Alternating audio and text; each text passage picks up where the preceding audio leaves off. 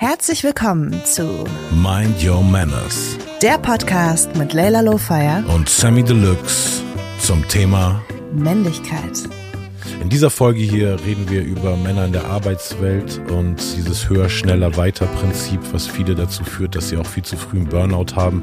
Es gibt diese Masculine Anxiety, die Aussage von vielen Männern, dass sie sich extrem unter Druck gesetzt fühlen, dass ihre komplette Männlichkeit, ihr sozialer Status eigentlich abhängig ist von ihrer Jobposition und von ihrem Erfolg in ihrem Beruf. Und wir reden über Männer und Frauen in Führungspositionen und wie Frauen ja immer noch sehr spärlich vertreten sind, woran das liegt. Und auf der anderen Seite auch, was das für einen positiven Einfluss haben kann, wenn Männer sich auch bei der Familienplanung nicht nur im Akt an sich involvieren, sondern auch später, wenn die Kinder da sind. Ja, und ihr könnt sogar rausfinden, mit welchem Namen ihr eurem Kind später bessere Karrierechancen gebt. Das stimmt. Sammy, wusstest du, ja, ja, das wusste ich. dass das durchschnittliche Vorstandsmitglied in Deutschland 1968 geboren ist, in Westdeutschland ausgebildet wurde, Wirtschaftswissenschaftler oder Ingenieur ist und Thomas heißt. Ja klar, das wusste ich. Das ist doch der Thomas-Kreislauf. Das ist der also, Thomas-Kreislauf. Das ist ähnlich. Das ist, also das weiß man einfach heutzutage. Das weiß man einfach heutzutage. Das ist wie der Butterfly-Effekt oder so Sachen, die man, das sind einfach so Sachen, die ein bisschen unerklärlich sind, aber irgendwie trotzdem sich dann prävalent durch die Menschheitsgeschichte durchziehen. Und anscheinend ist es wirklich so, dass das laut einer Umfrage rausgekommen ist. Also nicht nur, dass viele von diesen Vorständen nur weiteren Leuten, die genau den gleichen Werdegang haben, den Job geben, sondern es muss auch noch so heißen wie ich, damit ich dir genug Qualifikation zutraue, dass du auch so ein krasser Mann bist wie ich. Und da ist dann, also das ist Thomas einfach. Ich frage mich dann natürlich als Mutter sofort, ist es im Umkehrschluss dann so, dass wenn ich meinen Sohn Thomas nenne, dass er dann auch ein Vorstandsmitglied wird in Deutschland? Oder ist es, bis mein Sohn dann alt genug ist, ist es dann, sind es irgendwie eher Markusse? Ja, also natürlich irgendwie so witzig angedacht, aber wenn du jetzt ins andere, weißt du, Beispiel überschwingst, so klar, wenn er jetzt irgendwie Abdel Karim mit Nachnamen heißt, hat er schon mal viel weniger Chancen, als wenn er Thomas und Müller Ja. heißt. Also so da und da ist dann gar nicht mehr so witzig, ne? Auf Ja, einmal, ne? So, und sobald nicht, man ja. aber jetzt das so als Einfakt, das ist wirklich ein Name, so, das, das ist total witzig. Aber es ist, äh, was es eigentlich heißt, ist desaströs, nämlich Hm. so die schlimmste Art von nicht mal Vetternwirtschaft. Weißt du? Weil dein Vetter heißt ja, genau, das heißt ja, dein Vetter heißt ja nicht so wie du meistens, sondern wirklich so auf Leute sind, müssen so überzeugt von sich selber sein, dass sie sich dann einfach weitergeben wollen in der Welt. Ich frage mich jetzt natürlich, welche Rolle spielt dabei Thomas Gottschalk? Oh ja. Also ist das vielleicht so, weil Thomas Gottschalk so das Gesicht einer Generation Ja, ist, dass er auch so anderen Thomasen, Thomasos, so eine Legitimierung irgendwie zuspricht dadurch?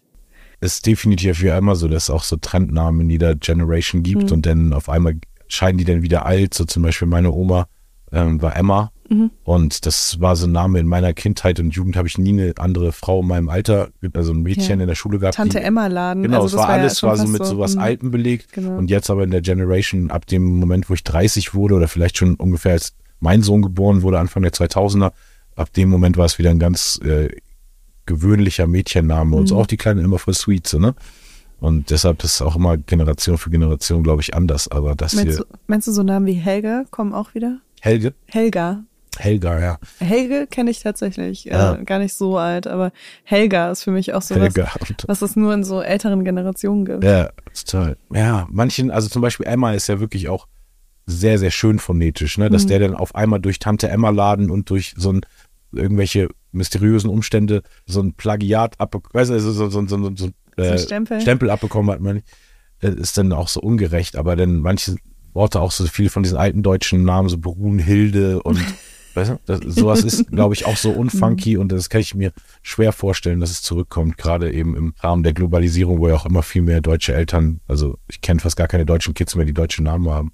Also gerade von so funky Leuten, weißt du, so, Ja. also so viele geben dann doch so irgendwie sehr, ne, so voll viele kleine deutsche weiße Jungen heißt ja so Keanu oder Jerome oder ne, so was ich sonst irgendwie Ich kenne es aber auch andersrum ganz krass. Ich kann mich dran erinnern, da war ich noch jünger, da bin ich mal mit so einer Mitfahrgelegenheit gefahren und ähm, da hat mir der Fahrer erzählt, wie froh er ist, dass seine Enkel richtig gute deutsche Namen bekommen haben, weil man muss ja ankämpfen gegen die Islamisierung von Deutschland.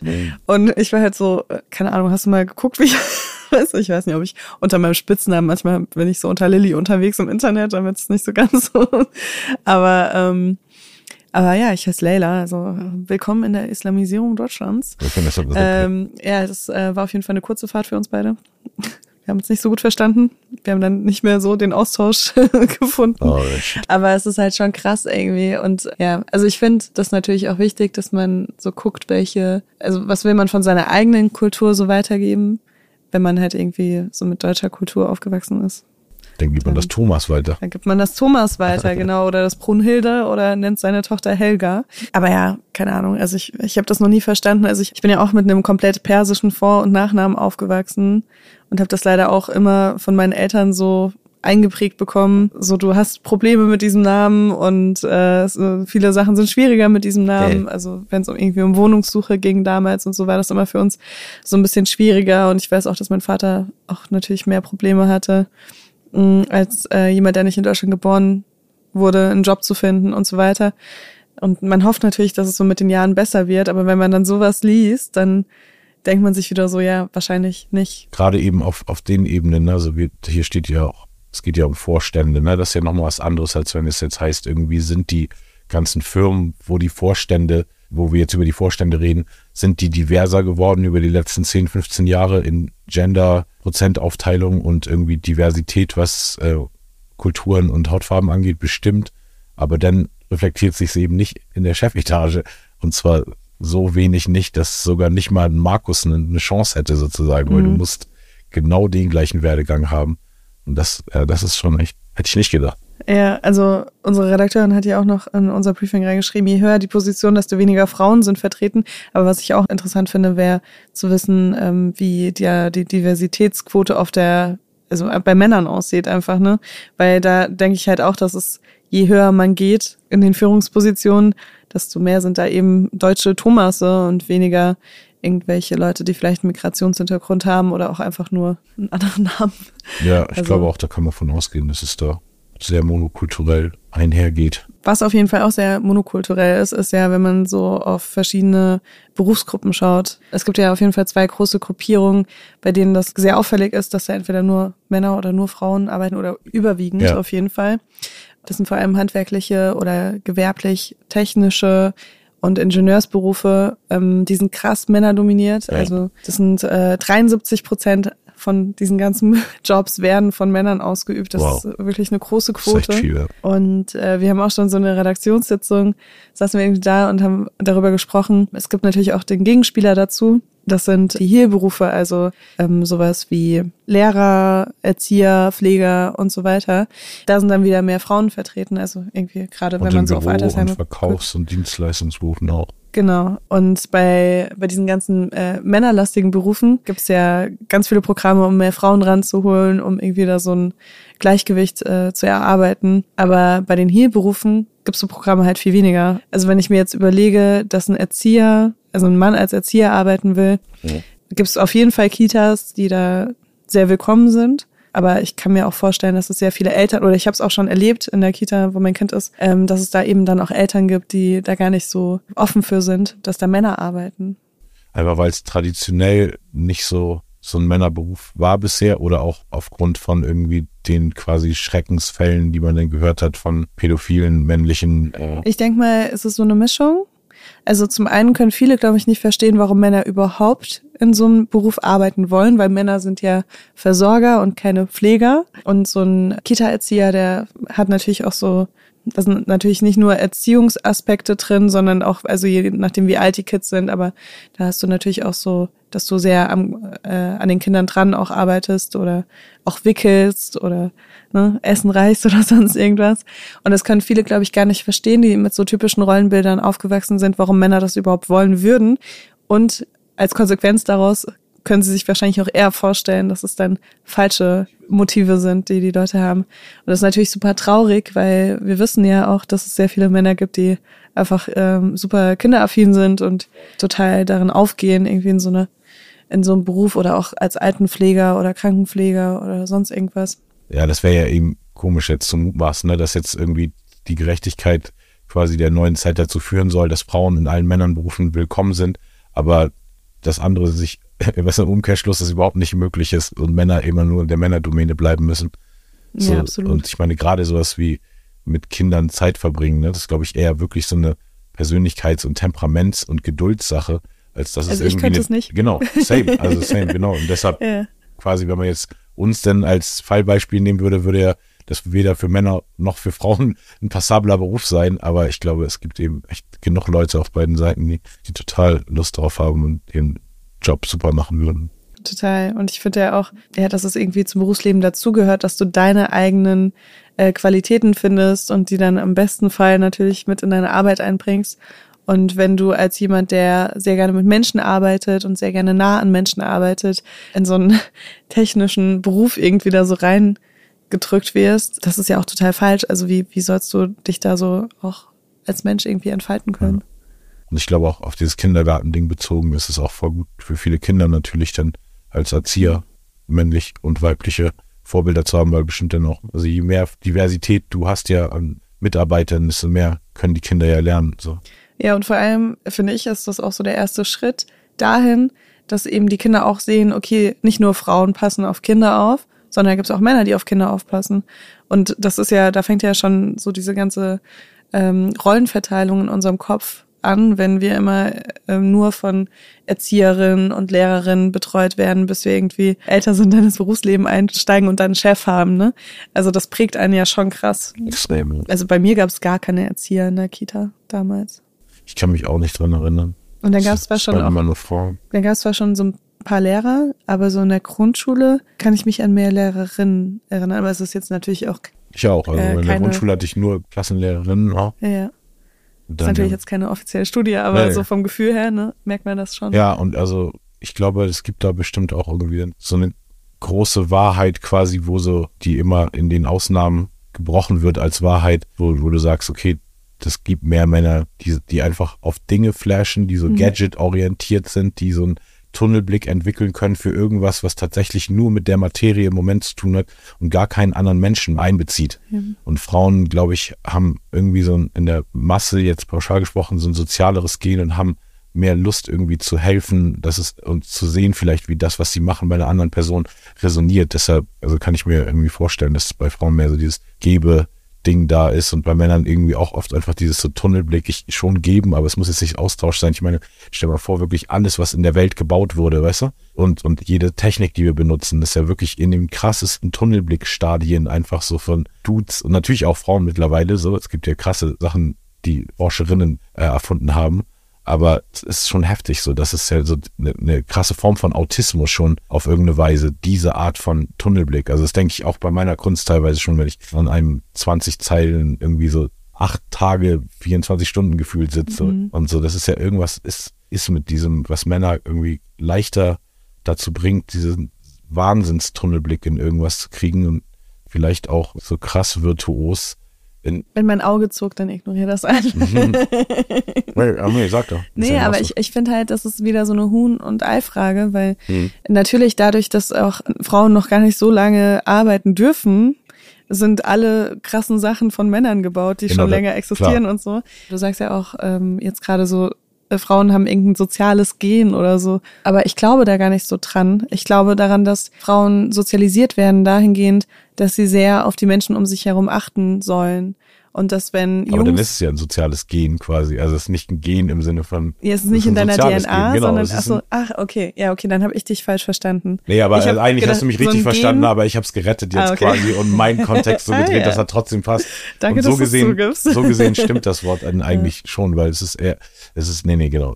Ich meinte das nicht wirklich genetisch, obwohl ich glaube irgendwie durch dieses Mutterrolle-Ding, dass irgendwie schon ein Tick mehr Frauen mehr caring Mhm. sind von Natur aus als, also wenn du jetzt einfach Ja. auch Erziehung ganz außen vor lässt, einfach nur, weißt du, 20 Mädchen aufwachsen lassen würdest und 20 Jungs, glaube ich, die Mädchen würden irgendwie sozialer werden, glaube ich einfach so. Äh, da kann ich dir auf jeden Fall sagen, da gab es mal so, ich weiß nicht, ob es eine Studie war, aber es gab sowas, dass man geschaut hat bei homosexuellen Pärchen, äh, wie das ist mit den Hirnaktivitäten, weil man gemerkt hat, bei Müttern finden ganz andere Hirnaktivitäten statt, wenn die ein Kind bekommen, als bei den Vätern in dem Moment.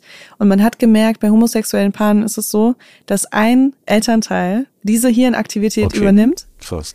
Und der andere dann diesen typisch Teil übernimmt. Wow. Äh, und da, die haben ja die gleiche, also wenn es zwei Männer sind, haben, sind die ja einfach beide als Männer aufgewachsen, Ja. auch sozialisiert worden und so weiter. Aber ein Teil ganz automatisch übernimmt das und ist dann immer sofort wach, wenn das Baby schreit und ist total caring und der andere Teil wird dann eher so zum Versorger und guckt, dass alles da ist für die Ja, Familie und so. Ne? Ja. Und Okay. das, sowas finde ich halt auch immer so spannend, weil das zeigt uns dann auch wieder, dass egal wie viel wir gelernt haben, dass viele Sachen einfach auch so passieren, weil wir denken, das ist ganz normal, dass das so passiert.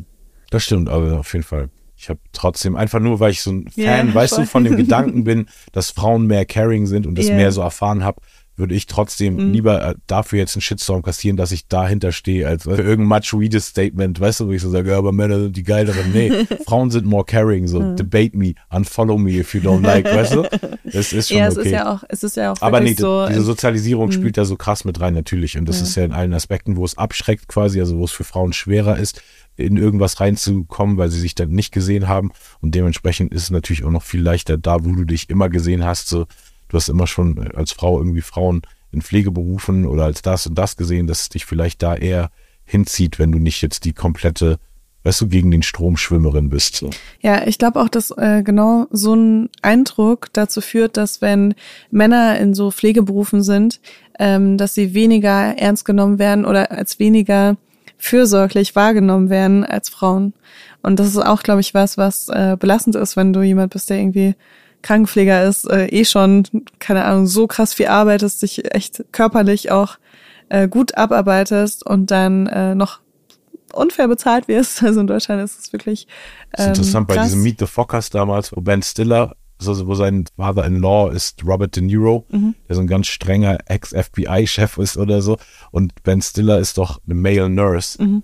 Und da ist, geht's, also wird die Narrative so richtig krass gepusht in diesen ganzen zwei Teilen, die es da, glaube ich, gibt, so dass der sich immer darüber lustig macht, aber am Ende natürlich trotzdem der Schwieger, äh, der Schwiegervater macht sich über den Schwiegersohn lustig, dafür, dass er eine Male Nurse ist und irgendwann erarbeitet der sich aber schon so, weißt du, seinen Respekt. seinen Respekt Mhm. und seine Männlichkeit und sozusagen. Und ich frage mich gerade, ob diese Narrative, die das einfach nur so reingemacht haben, ob es so auch irgendwas anderes hätte sein können, was ihn ein bisschen weniger maskulin oder Alpha-Male-mäßig scheinen lässt oder ob es wirklich so eine bewusste Narrative war. Hollywood ja gerade wird ja immer beeinflusst von, also hat man jetzt ja ganz oft schon gehört, ne, dass ganz viele Briefings schon von der Regierung und so in so Hollywood einfließen, auch im Sinne von, ähm, also es haben auch wirklich schon viele Hollywood-Leute, das nicht so krass verschwörungsmäßig, das ist wirklich so, was Regisseure zugegeben haben. Deshalb könnte ich mir irgendwie auch vorstellen, dass solche Gesellschaftstendenzen, weißt du, vielleicht so, ey, wir brauchen mehr Male People, dann lass es doch schon mal, also Ja, klar, frage wir brauchen mehr gerade so. Nurses und äh, wir haben schon so viele weibliche, jetzt müssen wir vielleicht Männer targeten Oh, und dann oh. können die alle als Krankenpfleger anfangen. Ja, Krankenschwester wollte ich gerade automatisch sagen, ne? Es Ja, ist ja voll. einfach wirklich noch so drin. Ja. Äh, ich habe manchmal auch so das Gefühl, dass äh, dadurch, dass viele Berufswelten auf Männer ausgelegt sind, die so sehr viel, egal jetzt ob positiv oder negative männliche Attribute mitbringen, dass es auch schwer sein kann für jemanden, der ja nicht so toxisch männlich unterwegs ist, eine Karriere aufzubauen, weil viele Sachen laufen ja schon auch über so, man fragt regelmäßig nach äh, einer Gehaltserhöhung, man äh, sagt, wenn man schlecht behandelt wird, man, man bietet jemandem die Stirn, Mhm. wenn man das Gefühl hat, man wird unfair behandelt und Man kämpft sich so hoch in der genau, man, Hierarchiekette. man kämpft sich hoch in der Hierarchie und wenn man nicht diese Skills hat oder auch gar nicht Die Persönlichkeit einfach. die Persönlichkeit oder die Motivation, sowas zu machen, dass man dann eben auch den Kürzeren zieht. Also, dass diese ganzen Privilegien, über die wir auch teilweise sprechen, dass die dann eben auch da wieder für einen Mann gar nicht gelten. Ja. Mein Ding ist schon so, zu viele Leute sind einfach in Berufen und Berufszweigen, die überhaupt nichts mit ihrer Persönlichkeit Ja. und ihnen zu tun haben. So, und ich glaube wirklich, jeder Mensch hat mindestens ein bis fünf gottgegebene Talente, indem man das, äh, indem man die Kapazität hat, also ausnahmemäßig gut zu werden, wenn, weißt du, wenn man richtig stimuliert wird und wenn die richtigen Türen einem auch aufgemacht werden von Leben oder man sich die selber sucht. Und deshalb, da würde ich schon noch mehr so denken, auch so, ey, also alleine wie viel ich in so einem Alpha-Mail dominierten Ding wie Rap geschafft habe, ohne irgendwie, weißt du, je irgendwie Leute anzuschreien, mich darüber zu definieren, dass ich irgendjemanden gedisst habe oder so. Also es war, ich habe solche Sachen gemacht, aber das ist eben jetzt mittlerweile 20 Jahre her. Weißt? du? Und nicht die Sachen, auf die ich am stolzesten bin in meiner Karriere. Und ich glaube, so für jeden ist auch irgendwo mit seiner Persönlichkeit trotzdem alles offen, weißt du? Also es, ich glaube nicht, dass Leute, die weniger konfliktscheu sind, nicht auch genauso hoch in der in irgendeiner Hierarchie kommen können, nur dann vielleicht nicht in der Hierarchie, die sie sich aussuchen, wenn es genau so ein Ding ist, wo es wirklich um diese, diese komischen toxisch-männlichen Fakten geht. Weißt du, warum sollte man sich hochkämpfen müssen, wenn du einfach extreme Kompetenz ausstrahlst und jeder, der über dir steht in der Hierarchiekette, sieht, ey, ich, mein, meine Position, mein Level Hierarchie profitiert davon, dass ich den auf mein Level hochziehe. So, ich glaube total daran, weißt ich habe so viele Leute mhm. schon gefördert und gepusht, die so, die einfach eine krasse Kompetenz ausgestrahlt haben, ohne irgendwelche Referenzen zu haben, dass sie das gut machen können. Ich glaube echt an dass Persönlichkeit an, an so vielen Stellen hilft, aber man darf sie nicht versuchen, seine Persönlichkeit an der falschen Stelle den falschen Leuten verkaufen zu wollen. Mhm. Ich glaube trotzdem, dass es sehr vereinfacht ist, weil du bist natürlich jemand, du hast so einen krassen inneren Drive. Also ich glaube, du wärst auch jemand, der gar nichts machen könnte, was nicht deiner Persönlichkeit entspricht. Also wenn du jetzt einen Vollzeitjob hättest, der dich nicht erfüllt, das könntest du wahrscheinlich keinen Tag durchziehen, oder? Nee. Und äh, so, so sehe ich mich halt auch. Deswegen kann ich nur das machen, was mir auch Spaß macht. Und deswegen hatte ich auch immer den Drive, auch durch die ersten Jahre, die halt gar nichts gebracht haben, geführt durchzukommen, bis man irgendwo hinkommt, wo man merkt, oh wow, jetzt kann ich auf einmal meine Rechnung damit bezahlen, so mega geil. Aber es ist ja auch nicht der Durchschnitt der Menschen. Und du kannst ja nicht von jedem Menschen erwarten, dass er wirklich diese, diesen krassen Drive mitbringt und diese, diese Selbstverwirklichung auch spürt in sich drin. Weil das ist eben nicht so. Ich kenne ganz viele Leute, die haben das gar nicht. Ich sehe einfach trotzdem zu viele Jugendliche, die schon ein bisschen weiteren Horizont entwickeln könnten, was es alles an Möglichkeiten gibt. Weißt du, wenn du dann echt nur guckst, was die zehn Berufe in deiner Umgebung sind, was dein Vater gemacht hat, mhm. im Idealfall, wenn er da war und so, dann, dann hast du irgendwie auch selber Pech gehabt, finde ich, dann, wenn du selber irgendwo dann so landest. Ich, ich finde so, mhm. die Welt ist so groß heutzutage. Alleine wie viele Jobs man von zu Hause machen kann, ohne je angestellt sein zu müssen. Es gibt so viele Modelle, irgendwie Geld zu verdienen.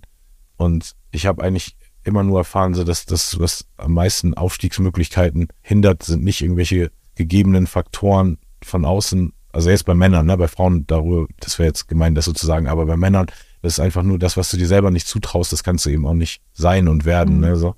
Und ich glaube, viele sind da einfach, also werden auch nicht genug stimuliert. Also ich hatte auch in der Schulzeit nur diese typischen, ne, diese paar Praktika, die man dann macht und diese so ein komischer Berufstag. Was hast du für Praktika gemacht? Ich habe natürlich coole gemacht. So, ich habe im Musikstudio und okay. in der Werbeagentur gemacht. Also ah, beide ja, okay. meine, beide, weil aber auch selber organisiert natürlich, mhm. weil ich schon dann irgendwie zufällig Leute kannte. So der mein einer bester Freund damals, sein Vater hatte eine Werbeagentur und äh, unsere Nachbarn, wo ich aufgewachsen bin, die waren von einem der größten Labels in Deutschland, also von Motor Music damals die Chefs und ähm, da habe ich über die dann so ein Studiopraktikum bekommen und so. Okay, also mein, cool. meine Sachen haben schon gematcht, aber bei den meisten habe ich ja gesehen, was die dann für ein Effort da reinpacken. So, ja, ich habe mich bei Rewe beworben und dann cool, da hast du eine, eine Woche lang Dosen ins Regal einge, weißt du, eingeräumt. Mhm. Also vielleicht war mein Drive auch schon da so früh ja, so glaub, da, dass ich irgendwie so, ne? weißt du, selbst verwirklichend gedacht habe. Aber da habe ich dann irgendwie teilweise nicht, also wenn man nicht mehr den Horizont hat, zu gucken, was wäre möglich, um mit meiner Persönlichkeit zu matchen. Da habe ich natürlich so eine natürliche Arroganz, was diesbezüglich, weil ich, wie gesagt, ich habe mir einen Job ausgesucht, den gab es nicht. Weißt, mhm. ich habe zehn Jahre in irgendwas komplett wie Fulltime-Job angestellt und noch mehr investiert, ohne da was dafür zu kriegen. Und deshalb ist natürlich so, manche Ausreden von Leuten sind mir dann so, ja, aber ich habe eben nicht so ein Talent wie du. Nee, aber du hast irgendein Talent und du hast auf jeden Fall nicht danach gesucht. Aber was ist, wenn man gar kein Talent hat? Das gibt's Nein, auch. das gibt es nicht, nein. Ich glaube daran, das dass es das nicht, gibt. Nee. Es gibt Menschen, die haben keine Leidenschaft, die haben keine Hobbys, die haben keine Talente. Dann haben die vielleicht einfach echt so eine, keine Kapazität, Freude zu fühlen, weil das ja was Leidenschaft ist. Da, da wo am meisten bei dir irgendwie drin irgendwas schwingt, so, wo, was sich so anfühlt wie so ein heißer Ball in deiner Brust oder so, weißt du, wenn, wenn das bei keinem Bereich passiert, dann glaube ich, ist man klinisch krank einfach. Und dann, da widerspreche ich dir, aber ich ja. glaube, es gibt so Leute, die sind einfach mit sehr viel weniger zufrieden als wir. Also die einfach das die kennen ja, aber denen müssen wir denen ja auch nicht helfen mit dem Podcast. Dann sollen sie doch einfach in ihren miserablen Existenzen verweilen, egal ob sie männlich oder weiblich sind und dahin sauern. Aber wir reden ja. hier gerade so irgendwie ja, über klar, Chancen gleich, oder weißt du, die yeah. Möglichkeit, sich zu verwirklichen. Und ich glaube, Männer haben ja schon mal, haben wir festgestellt, anhand der Zahlen viel mehr Möglichkeit hm. in der Gesellschaft sich zu, ver also viel weniger Hürden auf jeden Fall, yeah. systematisch. So, deshalb irgendwie denke ich so, jeder, der so vollkommen in so einem falschen Ding landet und dann zum Beispiel eigentlich total kompetent ist, aber nicht genug Durchsetzungsvermögen hat, um sich jetzt in der Hierarchie hochzukämpfen, der hat vielleicht auch die falschen Ambitionen, weißt du, also mhm. weil dann muss ja irgendwann Selbstreflexion einem auch sagen. Also ich hätte ja auch in jeder Phase meines Rapper-Seins immer sagen können, ja, aber der Rapper, der jetzt erfolgreicher ist, dem gönne ich das nicht, weil eigentlich gehöre ich in seine, weißt du, dieses das ist ja auch dieses sich hochkämpfen. Was heißt denn das? Wo willst du denn überhaupt hin? Das ist ja vielleicht auch ein wichtiges Thema mal zu besprechen, dass wir auch mit nie, also sowohl Männer als Frauen, mit nichts zufrieden sind. Weißt du, wenn du jetzt vorher nur 100 Follower hattest und morgen 200, dann freust du dich zwar, aber wenn du dann siehst, dass jemand, wo du denkst, die sieht nicht so hübsch aus, wie du 10.000 Follower hast, dann wird das irgendwas bei dir emotional auslösen, weißt du? Und bei mir gleich. Nee, aber wenn das natürlich eine Frau ist, die, ähm, die nicht so kompetent ist wie ich. ja, genau. Wie auch immer die ist. Weißt du aber was, die haben Ja, ja, dieses weiß, Vergleichsding alle in uns. Was hilft dir, wenn du dich so vergleichst? Hast du da irgend so einen Lifehack oder so? Ja, ich, ich, ich guck wirklich, warum mir diese Position nicht entweder nicht zusteht oder warum ich sie nicht ausfüllen könnte, diese Position, die ich habe. Oder wenn ich auf keine der Ergebnisse komme und darauf komme, dass ich sie ausfüllen könnte, dann muss ich überlegen, was muss ich machen, um das zu machen. Weißt du, wenn ich jetzt irgendeinen Rapper sehe, der so super krass, also obwohl ich, ich bin ja keiner, der mit seinen materiellen Sachen großartig ballt auf Instagram oder so, aber wenn ich, natürlich habe ich trotzdem so Momente, wo ich auf irgendwas so neidisch bin oder weißt du, das, oh, der macht jetzt das oder der, weißt du, bla bla bla, dann denke ich so, ja, aber ich würde es ja, also ich könnte es mir vielleicht sogar erarbeiten oder leisten oder so, aber ich will es ja. Also man muss dann auch selber Mhm. oft checken. Ich finde so dieses Wollen ist nicht Wollen. So Wollen ist, Ja. richtiges Wollen ist, wenn du denn alle Konsequenzen auch ziehst, um es zu kriegen und einfach nur unzufrieden zu sein, weil irgendjemand anders mehr hat, besser dran ist, ist einfach eine Volkskrankheit, die in dieser ganzen westlichen Welt da ist, weil wir alle keine Religion oder irgendwas haben, was Dankbarkeit voraussetzt, wo, was uns jeden Tag quasi zwingt. Dafür finde ich eben fast alle regelmäßig praktizierten Religionen, die ich kenne, gut dafür, dass du dich die ganze Zeit unterwerfen musst und dankbar sein. Weißt du, in der westlichen Welt haben wir so dieses, ich bin der Schöpfer meines gesamten Wesens, ich kann meine Individualität komplett zu 100 Prozent selbst definieren, nichts ist von irgendwas beeinflusst und am Ende sind wir trotzdem nur so ein Konstrukt aus allem, was wir je gesehen haben, was wir, dem wir nachahmen, was wir sein wollen, so. Und ich, ich bin echt so richtig, ich musste das so oft, weil ich habe ein riesen Ego und ich hatte eine Zeit lang, Anfang der 2000er, diesen Status, dass alle gesagt haben, ich bin der beste Rapper. Weißt du, das war richtig undisputed und ich war der erfolgreichste kommerziell von den Solo-Rappern. Und du musst mal überlegen, wie hart das für mein Ego war, dass dann dann Generation für Generation immer irgendjemand kam, vielleicht wo disputable war, ob er oder debatable, ob er besser ist, aber auf jeden Fall hatte er mehr Erfolg und Rap ist ja immer größer geworden, weißt du? Und dann musste ich irgendwann einfach für mich dieses, dieses so lernen, so, ey, nee, du kannst nicht einfach, ja, das ist, das ist alles viel nuancierter, weißt du, man kann Sachen nicht miteinander vergleichen. Das sind ganz andere Zeiten, das sind ganz andere Menschen. Vielleicht sitzen die in irgendwelchen RTL-Shows, wo ich nicht sitzen will und deshalb verkaufen die alleine 500.000 Platten mehr. Und man muss das wirklich so nuanciert betrachten, warum man das hat, was man hat und das nicht kriegt, was man vielleicht gerne hätte. So. Und dann Ja. eben gucken, ob es wirklich nicht in deiner Persönlichkeit liegt, das quasi zu kriegen oder zu gucken, was musst du denn an deinem Alltag ändern, um diese weißt du, Sachen zu erreichen, um entweder mehr Geld zu haben oder mehr Zeit zu haben, um irgendwas machen zu können. So, und dann muss man einfach die Konsequenzen ziehen. Das finde ich voll gut. Jetzt gibt's ein paar Facts, Facts, Facts, Facts. Die Erwerbstätigkeitsquote von Männern und Frauen in Deutschland nähert sich immer mehr an. Frauen arbeiten aber deutlich häufiger in Teilzeit. Die Gender Time Gap in Deutschland liegt bei 21 Prozent. Das sind circa acht Stunden. Das bedeutet, Frauen arbeiten weniger Stunden die Woche für bezahlte Tätigkeiten. Je höher die Position, desto weniger Frauen sind vertreten. Die Führungsgremien börsennotierte Unternehmen bestanden 2022 in Deutschland zu 85,8 Prozent aus Männern. 90 Prozent der Männer, die Elternzeit genommen haben, geben an, dass es ihre Beziehung zum bzw. zur Partnerin verbessert hat. 77 Prozent der Frauen glauben, Männer haben einen Vorteil im Thema Karriere. Dem stimmen 56 Prozent der Männer zu. Die häufigsten Gründe für Renteneintritt wegen verminderter Erwerbsfähigkeit bei Männern sind psychische Störungen, Krebserkrankungen und Erkrankungen des Herz-Kreislauf-Systems. Ich würde sagen, es ist Zeit für einen Fun Fact. Es ist es schon soweit. Alles klar, ja. Leila Lowfire haut ein Fun Fact hier raus.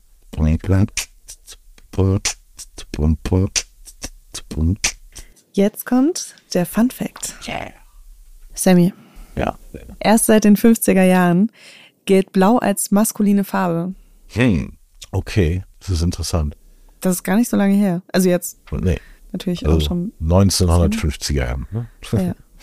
Ja, und deshalb wäre interessant, seit wann rosa als weibliche Farbe gilt, ob das auch mal männlich belegt. ja, ich glaube, rosa war früher eine äh, männliche Farbe. Ja, das ist dann interessant, wie sich so Sachen komplett verändern können, einfach von der, von der Symbolwirkung ne? und Signalwirkung, was, was es aussagt.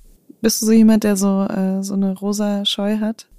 Nee, ich habe auch rosane, ich habe ein paar rosane Boots. Da war ich auf einem äh, so einem Menschenrechts, also so, so richtig so einem sozialen Anlass, wo alle nur da sind, weil sie irgendwie, weißt du, einen Preis kriegen für irgendwas Gutes, was sie gemacht haben. Da hat mich so ein Typ, dem ich sogar den Preis überreicht habe, gedisst für meine rosanen Boots. So. Was? Richtig, also Wow. ich fand es richtig frech. Ich habe dann Ja. natürlich, weiß ich, reagiere cool, auch wenn mich Leute mir so halb komisch kommen, ohne es zu merken, auch so, weißt du, aber ich war wirklich so auf, wow, in so einem Rahmen jetzt hier, wo wir gerade über Toleranz reden, also wirklich die ganze Zeit darüber geredet haben, weißt du, alle sollen so, und dafür haben die sogar diesen Preis bekommen und meinte so, oh, aber deine Boots sind echt richtig scheiße, muss ich dir mal sagen. So, dachte aber, vielleicht manche Leute denken auch so, wenn sie mich treffen, dass es cool ist, irgendwas, weißt du, Was nicht Nettes Negatives oder zu so zu sagen, weil weißt alle du, weil, dich cool finden. ja, ja, genau so. Aber deshalb, da war ich richtig so auf, wow, okay, das ist ein komischer Mensch sein, wenn du das Mhm. jetzt mir als erstes drückst, nachdem ich dir einen Preis irgendwie für deine Vereinsarbeit gegeben habe. Nee, aber ich habe rosane Sachen, ich habe da keine so eine Zuordnung direkt. Also klar, finde ich so, kenne ich mehr Girls, die auf rosa stehen, so, aber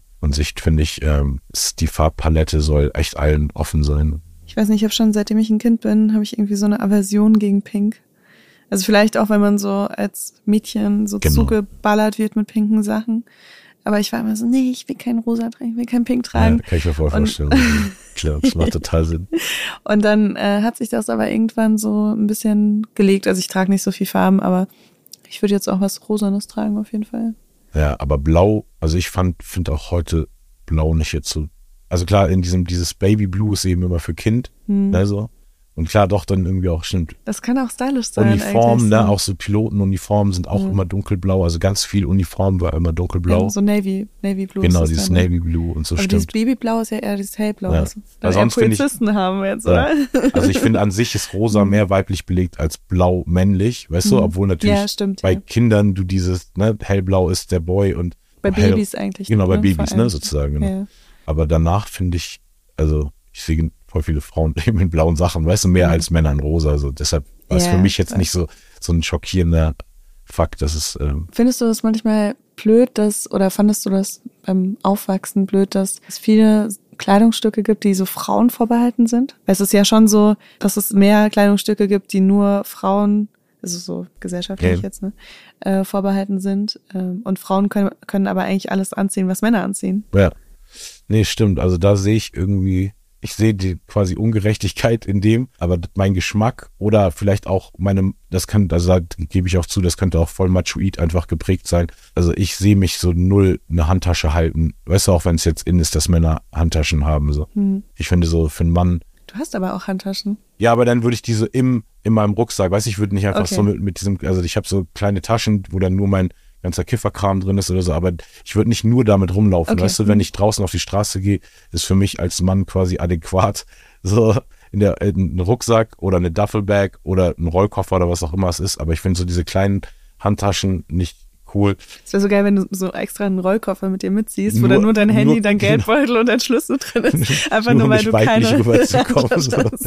okay, Nee. auf dem Level bewegen wir uns Genau. ja so. nee, also so schlimm ist es nicht. Aber ähm, ich habe auf jeden Fall nur im Laufe der Jahre, weil ich auch so ein Gadgets-Typ bin und dann auch als Künstler mich oder generell auch als Mensch mich gerne, ne, ich mag gerne Kleiderstücke, ich mag gerne, wenn an meinen Hosen noch irgendwelche Sachen rumdengeln und weißt du, also wenn der, das Accessoire noch mehr Accessoires hat sozusagen und dafür beneide ich äh, Frauen im positiven Sinne, weiß ich, weil ich könnte es ja alles machen so, aber also ich könnte mir einfach Ohrlöcher stechen und hätte noch viel mehr quasi Projektionsflächen auf meinem Körper, um die voll zu hängen. Ich habe jetzt sozusagen Oberteil, Hose, Schuhe, vielleicht noch ein- eine Jacke, einen Rucksack, eine Mütze und dann eine Sonnenbrille und das war's. Äh, Und dann vielleicht noch ein Schal oder ein Tuch oder so, ne?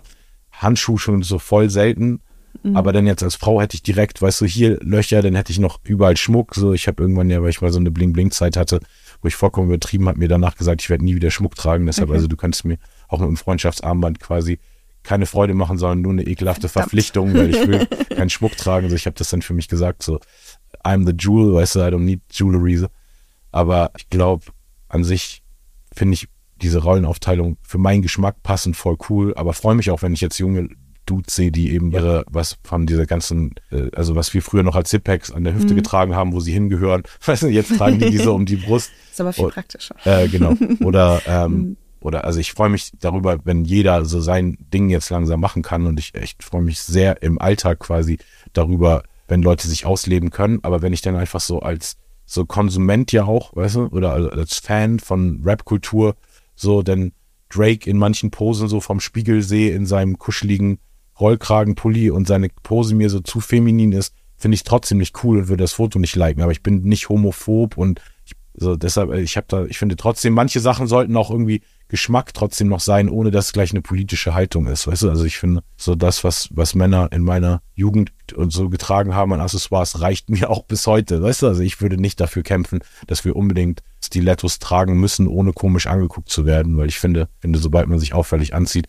macht man das, um angeguckt zu werden, oder sonst sollte man das nur für sich in seinem Privatbereich machen sozusagen. Ja, aber ich glaube, also weil du das ja auch schon jetzt gerade nicht zum ersten Mal sagst, dieses äh, man darf nicht angeguckt werden oder sowas, ähm, das ist mir irgendwie so fern tatsächlich. Also das kenne ich nur so von TikTok oder Instagram, dass es dann so Reels gibt, wo es darum geht irgendwie. Aber ich finde auch, dass wenn man sich auffällig kleidet, dass es halt ganz normal ist, dass Menschen einen anschauen. Aber das ist ja auch nicht so übergriffig. Also für mich ist es nicht übergriffig. Vielleicht ist es für Leute übergriffig, ja, für mich ab, nicht. Ab einem gewissen Level von Starren ist alles übergriffig. Ja, auf klar, jeden wenn Fall jetzt auch, jemand ne? da also, steht und so voll und da Also- läuft irgendwie so ein Spuckefaden Total. runter oder sowas, dann, aber ich glaube, äh, was wir auch echt gemeinsam haben, ist, wir sind sehr große Menschen und wir sind Leute, die in Deutschland jetzt nicht durchschnittlich aussehen. Und ich glaube, egal was wir tragen würden, wir würden eh angestarrt werden oder angeschaut werden, zumindest. Also bei mir ist es auf jeden Fall so, dass es egal ist, was ich anhabe. Sobald man sieht, dass ich groß bin, dass ich groß, Ja, also dass ja. ich Locken habe und so weiter, dann gucken mich Leute an. Deswegen äh, war das für mich auch nie so eine Entscheidung. So, keine Ahnung, auch ich denke jetzt gerade so an meine Jugend, wo ich ähm, irgendwie so voll viel so Punker, Gothic-Sachen getragen habe und so und Piercings hatte und sehr auffällig auch gekleidet war und aussah, hatte ich nicht das Gefühl, dass ich viel, viel mehr angeschaut werde. Aber vielleicht aus anderen Gründen dann. Aber es war irgendwie so, es war jetzt nicht so dieses, ich ziehe mich an, damit ich angestarrt werde, weil ich vorher auch schon angestarrt wurde. Weißt du? Deswegen musste ich da gerade so drüber nachdenken, dass selbst, selbst wenn du ähm, keine pinken Boots trägst und selbst wenn du in einem Land bist, wo dich niemand kennt, wirst du trotzdem angeschaut. Das stimmt. Und wenn wir beide zusammen unterwegs sind, dann werden wir doppelt so viel angeguckt, Ja, es einfach so Voll. zwei große Menschen Ja. sind, die irgendwie, die man auch nicht so gut zuordnen kann. Ne? Das ist, fällt ja Menschen auch immer so ein bisschen schwer. Das stimmt. So, du kannst nicht genau sagen, was deine Wurzeln auch sind. Und bei dir auch nicht. bei mir ist es auch ähnlich, deswegen. hat Vor- und Nachteile. Ne? Und, und beim Aufwachsen war es ein bisschen verwirrend, aber mittlerweile, also als, ich wurde schon von jeder Nation willkommen geheißen, außer den weißen Menschen. Du? Aber sonst, ich habe schon Samoaner getroffen, die so, hey, you're Simone. Ich war in den Philippinen, die so, hey, you're a big Filipino. Weißt du, also ich war schon überall Ja. alles. Ich habe Native Americans getroffen, die dachten, ich wäre Native American, Latinos getroffen, die dachten, ich wäre Latinos, Afrikaner. Also ich kann echt als so vieles durchgehen. Mittlerweile sehe ich es als kompletten Vorteil, aber natürlich in der Findungsphase ist es manchmal leichter, wenn man so was Eindeutiges hat, dem man sich zuordnen kann. Ja, absolut. Was ich voll interessant finde, ist ein Statement von der CEO von Meta, Sheryl Sandberg, die sagt, Men attribute their success to themselves and women attribute it uh, to other external factors.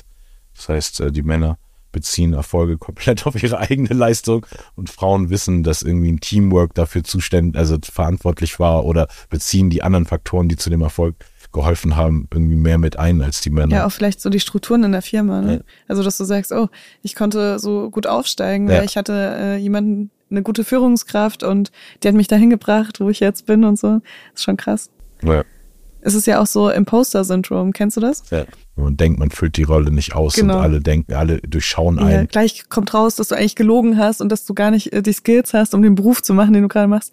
Und das ist ja bei Frauen auch so verbreitet, äh, weil Frauen sich da immer so krass hinterfragen, weil auf der anderen Seite kannst du natürlich dann auch sagen, ja, ähm, ich bin nur aufgestiegen, weil, keine Ahnung, meine mein Chef mich mochte oder sonst irgendwas. Ne? Dabei hast du ja natürlich auch Skills, die du dann mitbringen musst, damit da irgendwas passiert, weil niemand, kein Chef der Welt, wird dich langfristig irgendwo in der Stelle arbeiten lassen, wo du nicht ablieferst. Also Das stimmt. Ja.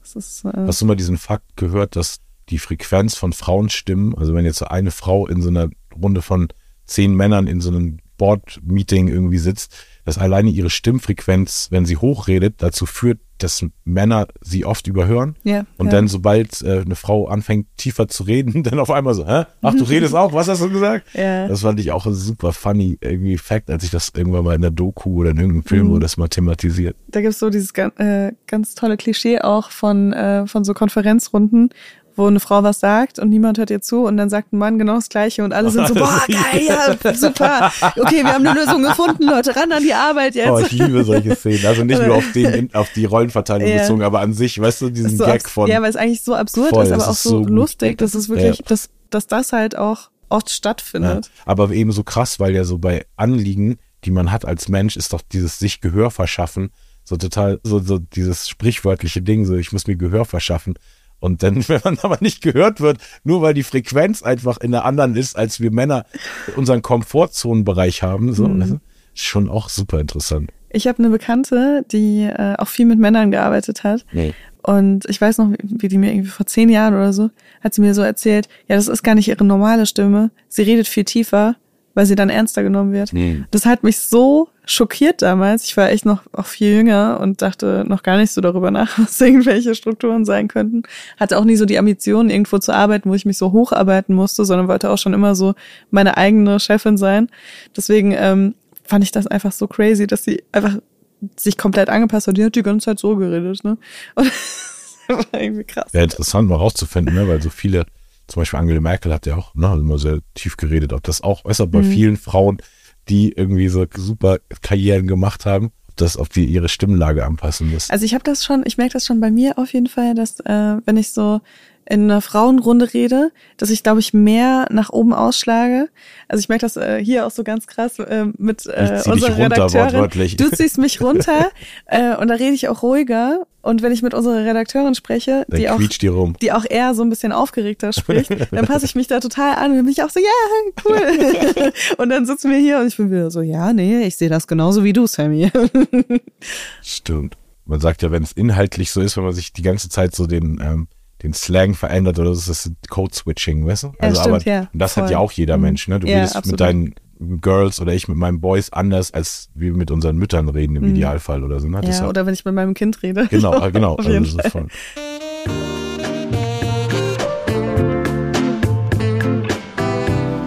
Was ich auch immer wieder gemerkt habe, wenn ich so mit Freunden gesprochen habe, mit männlichen Freunden, die so einen normalen Angestelltenjob haben, dass nicht jeder Mann so in diese Hustle-Culture reinpasst. Also wir haben es ja schon mal so ein bisschen angeschnitten, aber dass du wirklich viel, viel einfacher Karriere machen kannst, wenn du da so ein bisschen mitspielst eigentlich und genau dich so verhältst, wie das erwartet wird und dann das Feierabendbier ist ganz wichtig und dass man da irgendwie so sein, auch im Privaten nochmal so seine beruflichen Kontakte so pflegen muss, damit man da akzeptiert wird und die Leute, die dann abends nach der Arbeit nach Hause gehen müssen zu ihren Familien oder so, das sind dann die, die halt eben nicht so angesehen sind in dieser Runde und sowas. Also, was ich irgendwie auch krass finde, wenn ich mir vorstelle, dass da jemand ist, der einfach keinen Bock auf sowas hat, ne? Aber vielleicht Bock auf Karriere. Ja. Aber vielleicht Bock auf Karriere durch Skills und nicht nur dadurch, dass du dich irgendwie besonders gut an dein Arbeitsumfeld anpasst. Ja, kann ich auf jeden Fall nachvollziehen, aber geht bei mir dann trotzdem so ein bisschen wieder in diese Richtung selbstreflektiert sein. Mhm. Vielleicht, was ist es denn genau, was er denn mehr will? Also will er denn einfach eine, ein Rang, also was könnte er kriegen, wenn er mehr mit denen socialized? So? Könnte er 10.000 Euro im Monat mehr kriegen, könnte er die vielleicht aber auch anders verdienen, wenn er sich nicht den Stress gibt und von zu Hause aus noch ein Nebenbei-Business macht. Und also irgendwie, ja, klar, ja. ich finde, man muss ja alles nebeneinander abwiegen und so ja. viele Probleme, weil ich so ein lösungsorientierter Mensch bin, zumindest weil ich mit den Problemen von anderen konfrontiert bin, mit meinen mhm. drösel ich mich auch drei bis vier Jahre manchmal ab, so obwohl von außen betrachtet man es bestimmt schneller lösen könnte. Aber bei vielen Leuten sehe ich einfach das Verhältnis von was sie wollen zu was sie geben und was realistisch möglich ist in dem Sektor, weißt du, wo sie jetzt angekommen sind. Es tut mir denn nicht selber nicht gut, mit solchen Leuten Mitleid zu haben, weil die haben mhm. sich ja selber irgendwie, also nicht jeder ist in der Situation, wo er sich selber reingebracht hat, das will ich damit nicht sagen. Aber ich glaube trotzdem, viele Leute gehen immer von falschen Parametern aus in diesem. Und wenn du, man kann das natürlich Hustle Culture nennen, aber man kann es auch sagen, das ist ganz normal, dass Menschen, die sich untereinander besser verstehen und die mehr in der sozialen Struktur mitmachen, dass es mehr Schnittstellen gibt, weil, alleine weil du ja mehr Qualitäten dann von den Leuten kennst. Also wenn ich jetzt nur mit dir den Podcast mache und wir uns privat nie treffen und du nur immer diese Gesprächsseite von mir kennst, dann würdest du mich vielleicht für einen anderen Podcast einladen, weil es gut geht. Aber wenn du, da wir uns privat kennen, kennst du ja ganz viele andere Seiten von mir und dann wüsstest du vielleicht auch, ey, irgendwie bei dem und dem Thema, oh, sowas kann Sammy auch voll gut, da hole ich ihn jetzt auch mit rein, weißt mhm. du? Und wenn ich aber nie bereit gewesen wäre, mit dir privat zu chillen, könnte ich mich ja nicht jetzt dafür da, darüber beschweren, dass du mir nicht den Interior-Job angeboten hast, von deinem reichen Rockstar-Freund, weißt du, weil vielleicht habe ich dich ja nie in mein Haus reingelassen und du hast nie gesehen, dass ich auch geile Räume eingelasse. Also nur als Beispiel jetzt so. Ist das eine offizielle Bewerbung? Nee, aber einfach so dieser Fakt, dass viele Leute Ja. so, dass alles, jede Handlung hat irgendeine Konsequenz, ne? Und je mehr man gibt in so einem Bereich natürlich auch, und das sollte nicht ein Job irgendwie fordern von einem, das sage ich nicht, dass ein Arbeitgeber sagt, und du sollst nach Feierabend auch für jeden deiner Mitarbeiter noch äh, verfügbar sein und mit denen saufen gehen, aber Ja, oder trotzdem. nicht nur saufen gehen, sondern auch Überstunden machen Genau, und so. Also das gehört genau. ja auch irgendwie so dazu. Ne? Ja. Also mehr geben als eigentlich. Es ist schon so, dass äh, in ganz vielen Berufen das eben erwartet wird, dass du mehr gibst, als in deinem Arbeitsvertrag steht. Und das stelle ich mir einfach nur schwierig vor, weil wenn ich äh, einen Job antrete, dann hoffe ich natürlich, dass dieser Vertrag bindend ist für alle Seiten. Und wenn dann immer wieder erwartet wird, dass ich mehr mache und noch mehr äh, investiere in meinen Job und so weiter, weil ich sonst keine Aufstiegschancen habe, stelle ich mir das schwierig vor. Und ich glaube, dass es von Männern noch mehr so erwartet wird als von Frauen. Aber ich glaube auch trotzdem, dass, dass wir uns da irgendwie in so einem Ja. Bereich bewegen, wo es bestimmt einer Wahrheit entspricht und dann trotzdem bestimmt von Firma zu Firma anders ist. Weißt Ja, du, genau klar. wie du eben auch sagen kannst, so, also kannst du ja auch sagen, es ist voll sch schwer für Frauen, einen Job zu finden generell, was ja auch nicht jetzt so stimmt, aber dann wiederum, wenn du sagst, wenn du die Nuance hochschiebst und sagst, Mhm. einen Job zu finden, wo kein Mitarbeiter creepy ist, wird es dann wieder schwerer oder weißt du? Ja. Also ich glaube, ja, ich, ich glaube trotzdem, Leute sollten einfach mehr sich bewusst sein, dass da, wo sie gelandet sind, wenn es sie nicht glücklich macht, vielleicht Mhm. auch noch andere Wege gibt. Dafür habe ich einfach auch zu viele Leute gesehen, die echt auch in, älter noch als ich irgendwie krass komplette Lebenswandel gemacht haben. Mhm. Und ich glaube, dafür ist auch das Leben da, um immer wieder rauszufinden, das, was nicht zu einem passt. Sich zehn Jahre irgendwas reinzustürzen und dann erfüllt dich es auch und dann erfüllt es dich einen Tag auf den anderen nicht mehr. Und dann musst du eben was Neues finden. Das ist hart, aber Mhm. Aber das wäre doch dann im Umkehrschluss auch so ein bisschen so, dass zum Beispiel, so, also Poli Politik ist schon so ein Feld oder ein Arbeitgeber, der nicht so angenehm ist für Familienmütter, die auch sehr viel Zeit mit ihrer Familie verbringen wollen. Das führt ja dann auch dazu, dass bei Familienpolitik viele Sachen beschlossen werden, ohne dass wirklich Betroffene das beschließen. Und äh, genau in anderen Bereichen genauso, ne? dass äh, Sachen da beschlossen werden, mit denen die Leute einfach keine Berührungspunkte haben. Ähm, und meinst du nicht, dass es dann genauso passiert? Weil äh, familienfreundliche Arbeitgeber sind für mich gleichzeitig auch Arbeitgeber, die private Zeit der Arbeitnehmenden äh, respektieren weil das eben dann später die Zeit wäre, die dann, falls jemand eine Familie gründen will, die dann so für Familie auch äh, drauf geht oder halt da, dadurch genutzt wird.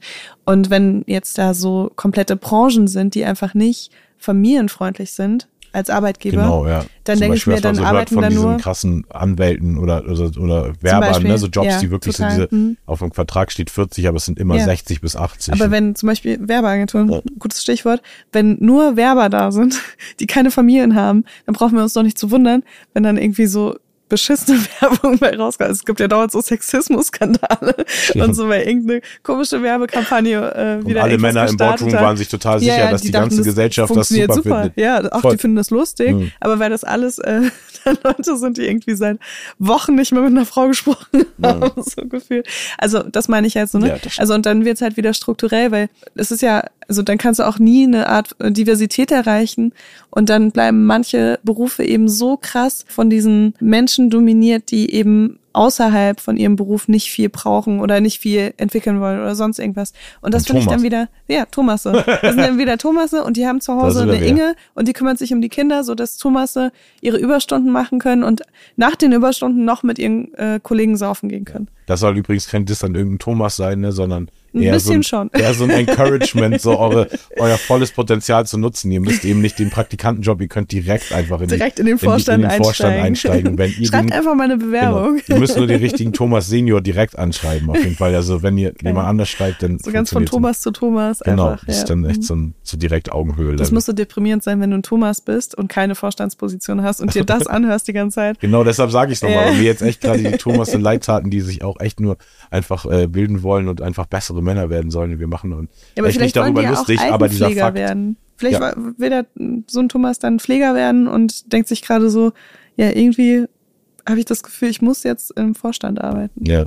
Und obwohl ich äh, gelesen habe, auch jetzt in unserer Redaktion, in unserem Briefing, dass in äh, weiblich dominierten Berufen Männer, die sich bewerben, weniger zuvor also Vorstellungsgesprächen überhaupt eingeladen werden, geschweige denn die Position dann kriegen, sollen die sich trotzdem, finde ich, nicht entmutigen lassen, irgendwie zu denken, so, it's a new day, weißt du? Also wenn mhm. eine Frau irgendwie Motorrad fahren darf, dann darf ein Mann auch bestimmt mal ein Kind pflegen oder sowas. Mhm. Wie stehst du zu diesem Ding, dass man sagt, okay, Bewerbungen werden anonymisiert, dass man nicht den Namen sieht und das Geschlecht? Nur die Kompetenzen? Ja, nur den, so das Anschreiben und den Lebenslauf. Für so ein vielleicht so ein, so ein Vorauswahlverfahren total mhm. legitim, wenn man sagt, irgendwie, man schreibt zehn oder man schreibt drei Stellen aus und hat dann eh für jede Stelle vier Leute im, im, also in einem Wettbewerb, die dann auch nochmal persönlich antanzen müssen natürlich und sich dann qualifizieren und dann hast du aber trotzdem das Gleiche, dass wenn da irgendein Vorurteil herrscht, das, weißt du, wenn es eine Männerdomäne ist und die die Frau einfach nervig finden, weil die vielleicht einfach nur ihre Weiblichkeit erwähnt und die schon denken so, oh, das ist ja anstrengend, da wird die jeden Tag über ihre Periode, über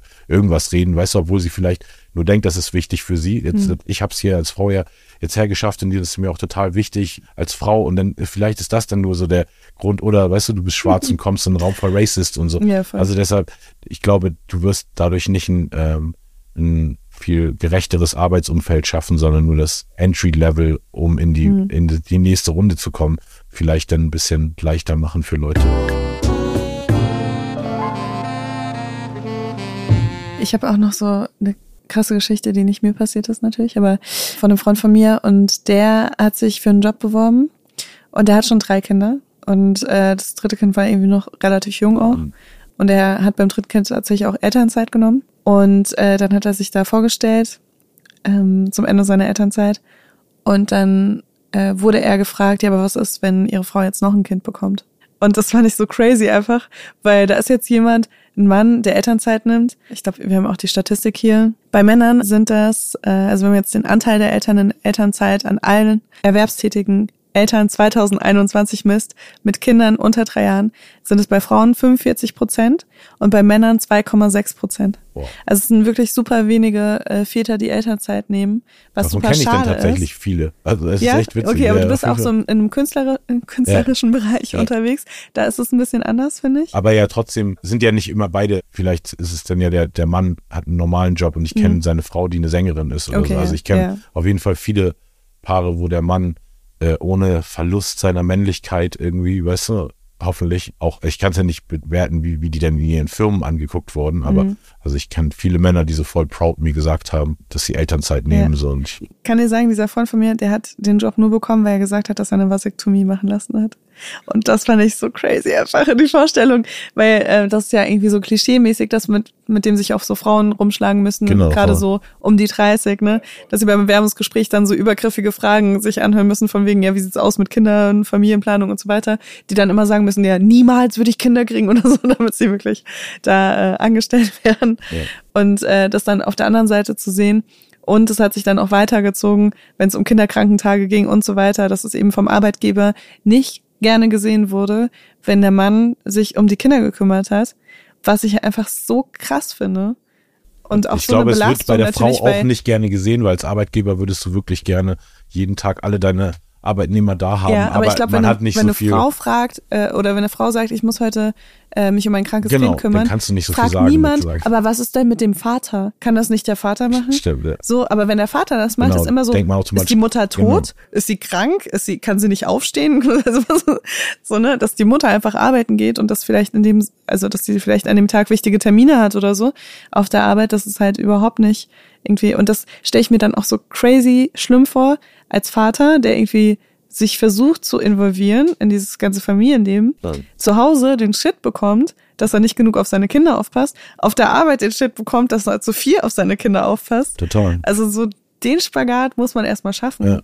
Ich hatte auch so, so Zwischenzeiten quasi, wo ich genau, äh, nicht so, ne, ich hatte nie 9 to 5, aber eben auch dieses, ich, ich soll das Essen nach Hause holen, dann irgendwie, also auch dieses auf allen Baustellen so viel Belastung und wo ich auch so dachte, krass, man kann einfach es niemandem recht machen. Und das mhm. ist so ein doofes Gefühl, ne? Also wenn du in diesem Teufelskreis so drin steckst, dass du denkst, an allen Fronten ist es irgendwas im Minus sozusagen, ne? Ja, voll. Und wird dir mehr abverlangt, aber du, du hast ja nur diese 24 Stunden am Tag und kannst dich nicht noch mehr irgendwie aufteilen und noch mehr. Ja. Und ich glaube, daher resultiert dann auch so eine viel höhere männliche Suizidrate, dieses wirklich komplett aussichtslos, weißt mhm. du, weil zu Hause hast du dann vielleicht dann auch schon so ein schlechtes Gefühl wegen den ganzen Minus, in dem du bist, sozusagen, ne, was dir abverlangt wird, dass du dann auch gar nicht mehr den Load mit deiner Frau teilen willst, den du jetzt auch noch, weißt du, von mhm. der Arbeit hast oder so. Und dann irgendwann brennen Menschen dann durch, so gerade wenn nicht genug Interaktionen noch im Alltag sind, wo Ventile dann, wo irgendwas mhm. geöffnet werden kann im Gespräch. Aber genau aus solchen Gründen, finde ich, muss sich da auch viel noch ändern in der Arbeitswelt. Also es gibt ja schon auch so New Economy Unternehmen, die krass Wert darauf legen, familienfreundlich zu sein und auch arbeitnehmerfreundlich zu sein. Und also ich habe auch bei mir in meinem kleinen Unternehmen ähm, habe ich das auch total, dass also dass da ganz viele Regeln sind, um das so angenehm wie möglich zu machen. Nicht, weil ich denke, ähm, ich will irgendwie die Arbeitgeberin des Jahres werden oder sonst irgendwas, sondern ich will, dass meine ArbeitnehmerInnen halt langfristig Voll, für mich arbeiten. Die happy einfach sind, das genau. macht auch viel mehr und, Sinn. Ne? Und ich glaube, also also je weniger streng man auch ist, also natürlich in Bereichen, ne? Und je mehr äh, man da individuell auch so auf die Bedürfnisse schaut, desto besser können die Leute und effektiver können die Leute auch arbeiten. Wie man kann also in zwei Stunden Tage Woche Workload hey, genau von, von, von sechs Stunden machen, wenn er ungestresst Total. und motiviert ist. So. Ja. Und wenn so viele andere Lasten da drauf sind, dann geht eh alles und dann ist all, wird jeder zweite Auftrag falsch rausgesendet und weißt du, unkonzentrierte, schlecht gelaunte Mitarbeiter sind ja, auf jeden Fall auch echt nicht viel wert. Und ich verstehe auch nicht, warum so viele, so die Art, wie man eine Firma strukturiert, nicht einfach Humanität da mehr mit einbezieht. So, das war für mich echt immer das Wichtigste. Also echt eine Sache, die, die man nie über mich im Showbiz hören wird, ist, weißt du, dass ich Leute scheiße bezahlt, scheiße behandelt habe und mich nicht darum gekümmert habe, dass gutes Essen noch immer für alle da ist. Mhm. Und weißt du, diese ganzen Faktoren, die für mich einfach so ganz normal nicht mehr zu so einem Job gehören, sondern einfach nur so zu einem guten Mensch sein, so gastfreundlich und so treat your people good. So. Ja, absolut. Hört, hört. Nachdem wir einige unserer Gedanken zu diesem Thema teilen konnten, gibt es jetzt noch einen O-Ton aus unserem Männlichkeitsuniversum. Liebe Leila, lieber Sammy, vielen Dank für die Einladung zu eurem coolen Podcast. Ähm, und ich habe mich sehr, sehr, sehr gefreut. Ja, zuallererst zur ersten Frage. Ähm, du bist als Hebamme tätig, ein Beruf, der traditionell eher mit Frauen assoziiert wird. Ist da noch was dran? Tatsächlich ja. Also der Großteil der ähm, Hebammen, die in Deutschland arbeiten, sind Frauen. Ähm, von ungefähr 26.000 Hebammen in Deutschland arbeiten so ungefähr 23 ähm, männlichen Hebammen, mal mehr, mal weniger. Aber es entwickelt sich jetzt auf jeden Fall in der ähm, jetzigen Zeit positiv und ähm, der Trend wird tatsächlich jetzt auch ein bisschen mehr, dass man ab und an mal jetzt auch einen Mann mehr sieht in den Kreissälen, ähm, der sozusagen dann als Hebamme auch arbeitet. Ich wollte tatsächlich Hebamme werden, weil ich mit dem Beruf groß geworden bin.